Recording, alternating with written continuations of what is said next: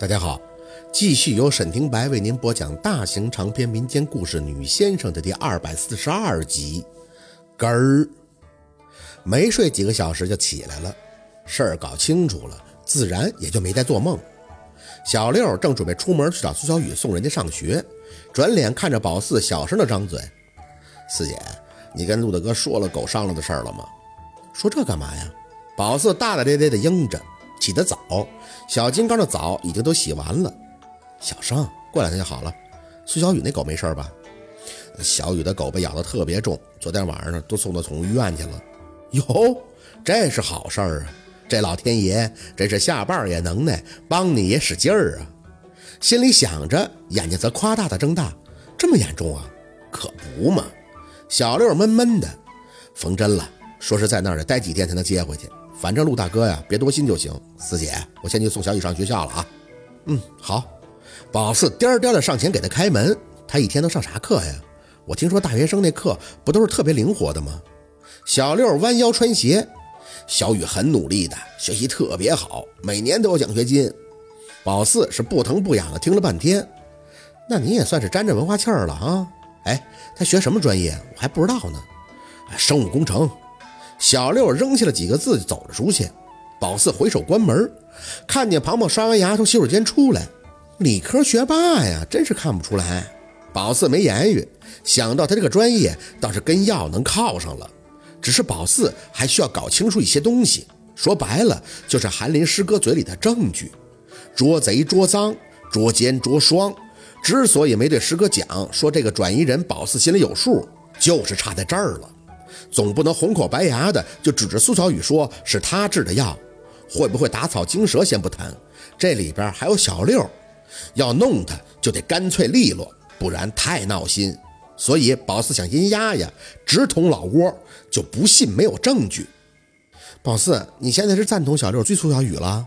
庞庞换衣服时突然就来了一句：“苏小雨的底儿还没查清呢，那闺蜜不明不白的。”嗨，暂时先让她这么来吧。宝四应了一声，招呼庞庞吃早饭，心里却觉得小六这事儿倒真是间接的帮了忙。没他掺和，宝四就注意不到苏小雨。那苏小雨自然也就顺顺当当的把骨渣都转移做药去了。有时候谁知道哪些东西就会交缠成诡妙的巧合呢？来了滨城，进了邪教，发现了背仙儿。回头他这窝点的药商还住在他楼上，更别提他这没有正形的弟弟还对人家一见钟情了。乖乖呀，老天爷这是给宝四的人生下了一盘大棋呀！宝四身在局中，走的真叫一个酸爽刺激。等庞庞一走，宝四就找王姨要了开锁的电话，他给的很痛快，嘴里还轻声的责备宝四不小心。这都看见他进不了屋了，麻烦了，怎么自己还能不长记性呢？说着，他还让他去他们家坐一会儿，等那个开锁人过来。知道王姨是好心，只能不好意思的回说他是自己备用。我也是怕一旦自己忘了钥匙，就进不了屋了。王姨听完了，笑得无奈：“嘿，你这孩子呀，稍微注意点，不就不能忘了？又不是到了我这岁数了。”宝四嘻哈的跟他聊了一阵，看着电话还张了张嘴。王姨。你昨天晚上就找他开的吗？嗯，找的他。王姨点了下头，还有点小气。这物业说呀，解决不了，找了个开锁的还挺贵的呢。我看他拿出一大串钥匙，咕噔一下就开了，要了六十，说还得去什么派出所备案。那钱不是他自己收着，还正规的都这样。他还问我换不换，换的话他再给我换把新锁。我一合计，换啥锁呀？他想开也能开喽，没让他把我这锁给废了，就这么用吧，反正也都备案了。宝四哦了一声，看证件了吗？看了。王姨说着直摆手，还挺麻烦的呢。反正他就住在附近，来的特别快，但事儿多。说是他们这行啊不好干，年年都得去派出所做记录什么的。不过他那钥匙是真吓人，说是什么万能钥匙，一大串子。他看着锁眼儿，一两下就给开了，可邪乎了。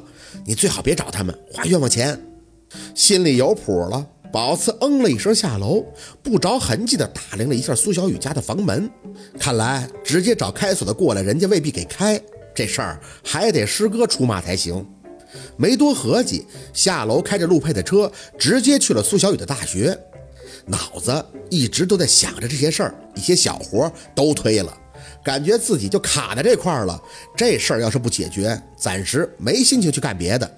没打听出什么感兴趣的东西，又回到了车里，焦躁。知道有些事情旁边的同事也都查了，可就是感觉还差那么一点儿，差哪儿呢？却没想到，下午两三点那么个样，小六跟在苏小雨旁边，正散步般的走出来。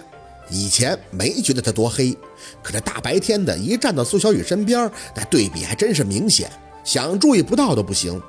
宝四向下车窗正看着，一打眼儿，发现学校里开出一辆车，到俩人旁边摁了声喇叭。苏小雨呢，过去说了几句话，离得很远，表情没看出来。随后那车就微微加速，朝着门外开来。宝四启动车的靠近，眼一瞄。看到驾驶室里的人是苏小雨那个短发闺蜜，心里顿悟，就是差她闺蜜这儿呢。之前一直查苏小雨的底儿，可是她闺蜜宝四却没有仔细的探过。身体里有一种想去探索的本能，像是嗅到了什么，有些兴奋，掏出手机给庞庞把电话拨了出去。长话短说，直插重点。胖，你们找他帮忙查苏小雨的同事，是不是说苏小雨那闺蜜是被人包的呀？是啊。之前我同事是这么说的，他分析的。那他查没查到苏小雨那个什么闺蜜是什么人、什么身份、干什么的呀？这件事儿他自己要是现查，那肯定是不赶趟了。之前的劲儿总感觉有些使错了，所以现在迫切的想要一个答案。我没问呀，主要是看苏小雨怎么回事，钱哪儿来的嘛？那你等等，我现在给我同事去个电话，好几天没问他了。宝四应了一声，盯着学校那俩人，把车开得稍微远了一些。小六的眼神好，怕他看到车认出来，也不好解释。五分钟左右，庞庞回了电话：“宝四，我同事还真去查了，他也就是跟了苏小雨那闺蜜一路就知道了，说那个男的岁数挺大的，他百分之百是被人在外边包养的小三儿，怎么也得两年多了，就是苏小雨这闺蜜先致富的，之后这苏小雨才算是有了一点点钱。包苏小雨闺蜜那个男人做什么的？就是个老板吗？那个人见过。宝四现在就只想知道他的身份。就是岁数大的有钱人呀，我也没细问，反正确定他是小三儿了。谁管包他做什么的呀？